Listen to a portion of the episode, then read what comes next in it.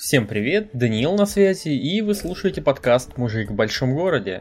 В этом выпуске не будет ответов на ваши вопросы, он внеочередной, и идею для него подкинула сама жизнь. Дело в том, что с 5 числа я чувствовал себя отвратительно. Моей наименьшей проблемой была головная боль. Знаете, такая звенящая боль, когда кажется, что твоя голова это такой большой колокол, и кто-то хорошенько засадил по нему огромной тяжеленной кувалдой. В довесок к этому перепады температуры, ночью мало того, что на улице жара, так и сам горячий как печка, уснуть совершенно невозможно. Все стандартные бонусы воспалительного процесса в виде слабости, отсутствия аппетита, отсутствия мотивации что-либо делать, все это беспокоило меня в первый день. Второй день моей болезни дал понять, что это все ерунда. Но ты, дорогой слушатель, скорее всего сидишь сейчас и спрашиваешь себя, блин, а при чем тут вообще секс вне дома? Вот об этом я сейчас и расскажу. Знакомство с сексом вне дома, как мне кажется, у всех нас начинается не потому, что ты такой большой любитель экстрима, а потому что тебе не баться. Ну, во всяком случае, так это было у меня. За первые 10 лет в пикапе у меня накопилось определенное количество самого разнообразного опыта с сексом вне дома. И обычно максимум, чего мне удавалось достичь, это войти в нее пальцами или полапать за сиськи под одеждой. Немного сложнее было сделать так, чтобы в игру включился член, чтобы она хотя бы, не знаю, подержалась за него. Однако при этом был пару раз секс на заброшенной стройке, вот такой, чтобы прям секс, чтобы член внутри, чтобы кончить, чтобы оба ушли с загадочной улыбкой с места происшествия. Был э, пару раз секс в различных водоемах, в бассейне, на море. И это прикольно, кстати, видишь людей, вот они там, а у тебя тут стояк и девушка на твоем члене. Интересное ощущение. Но вот секс на природе, как дополнение моей сексуальной жизни, появился относительно недавно. Сзади такой классический секс в кустах, как в анекдотах или городских легендах, когда в 10 метрах от тебя уже ходят люди, и ты стараешься не палиться. Вот э, где-то лет 7 назад у меня впервые получилось привести девушку в подходящие кусты, так, чтобы она сразу же в ужасе не убежала. Я столкнулся с проблемой, что я не понимаю, как, собственно говоря, мы можем здесь податься.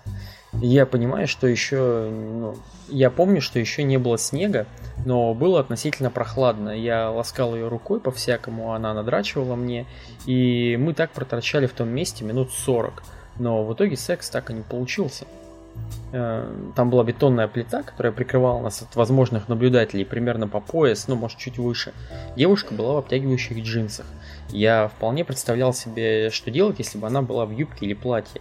Но узкие джинсы в облипочку, они, они просто ставили меня в тупик. Мне почему-то воображение рисовало, что я должен стянуть с нее джинсы, посадить задницей на эту бетонную плиту лицом ко мне.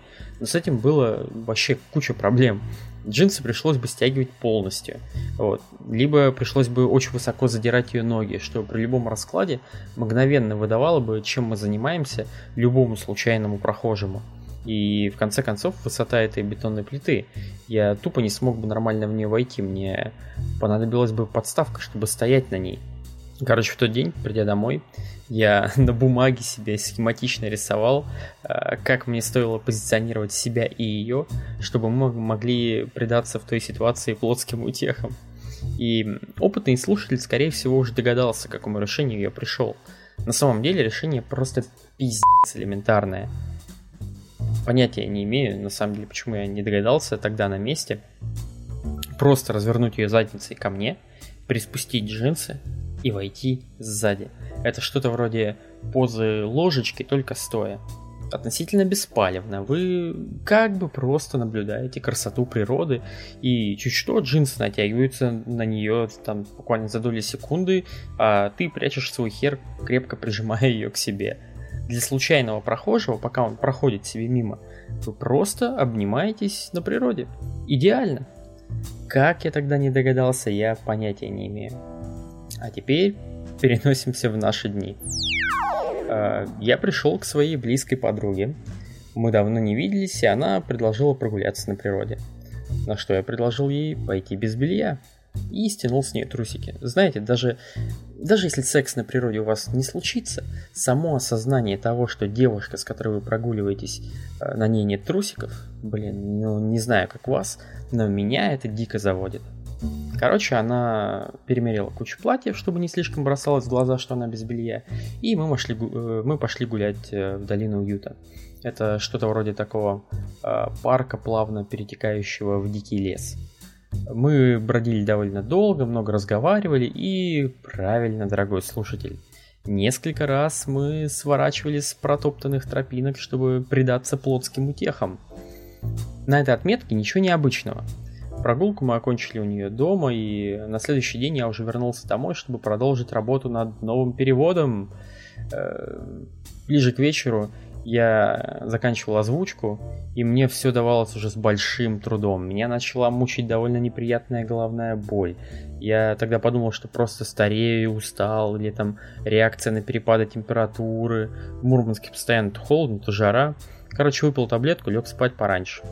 На следующий день я почуял, что что-то не так. Но я еще не понимал, что. У меня было неприятное такое тянущее ощущение в районе спины. Вот пока ничего не болит, но ощущение явно неприятное. Мои познания в анатомии говорили мне, что где-то там должны находиться почки. Ну, я сразу подумал, припомнил, что у подруги на кухне у нее такие дурацкие стулья металлические, с, точнее, с металлическими спинками когда проветриваешь кухню, они превращаются в настоящие такие холодильные камеры для спины и почек. А, в общем, вспомнил, что гулял я в легкой куртке, что ветрено было, а потом, после прогулки, я довольно много времени провел на этих самых стульях с металлическими спинками. Короче, была вероятность, что я застудил почки. Ну, подумал я, неприятно, но жить можно. Если за пару дней не пройдет, то схожу к врачу. А пока что обмотаюсь шарфиком. Вот, подумал я так и сел работать над подкастом. И опять как-то быстро, знаете, накатила на меня головная боль, причем на этот раз такая, что я описывал в самом начале, словно твоя голова это колокол, кто-то прям со всей дури засадил по нему тяжеленной кувалдой. О, подкаст записывать было непросто. А к вечеру, кроме головной боли, добавилась еще температура, и при этом неприятное такое тянущее ощущение в районе почек, оно усилилось, и в довесок появились неприятные ощущения при попытке отлить. И тогда я подумал, ну, по крайней мере, я не ссу кровью. На следующее утро я ссал кровью. 20 минут в гугле, и мне хватило сложить ума А плюс Б, чтобы понять, что нихуя я не застудил почки.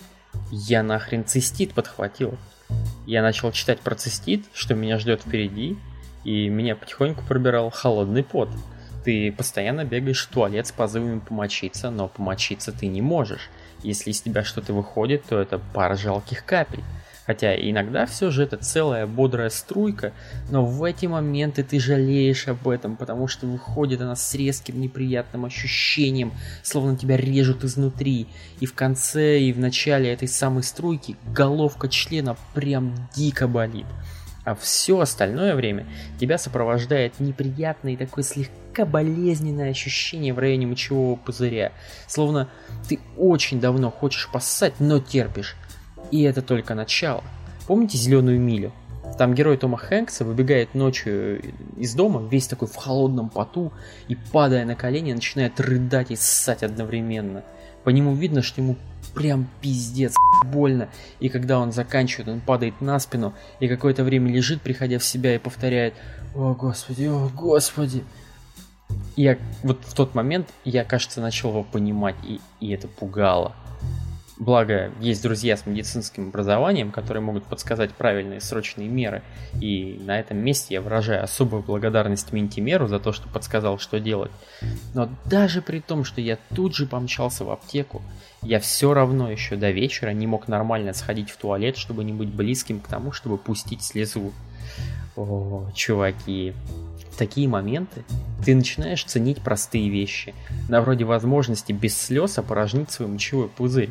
А ведь всегда кажется, что это удел старперов думать о таких вещах. Вот мне еще нет 30 лет, а жизнь уже преподнесла мне этот ценный урок.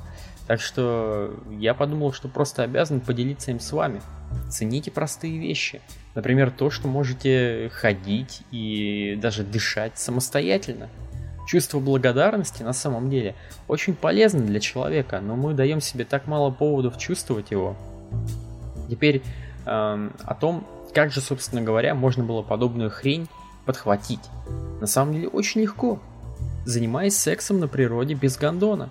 Понимаете, прохладная погода, подходящая бактерия, они сделают свое дело на раз-два, все вот так просто. Твоя партнерша может быть хоть трижды проверенной, но среда вокруг вас остается потенциальным источником заражения. Так что, дорогой друг, воспользуйся моим опытом. Даже если речь идет о постоянной партнерше, выбираясь с ней на природу, как оказалось, лучше все равно оградить себя от потенциальных рисков при помощи презерватива. Печально, но факт.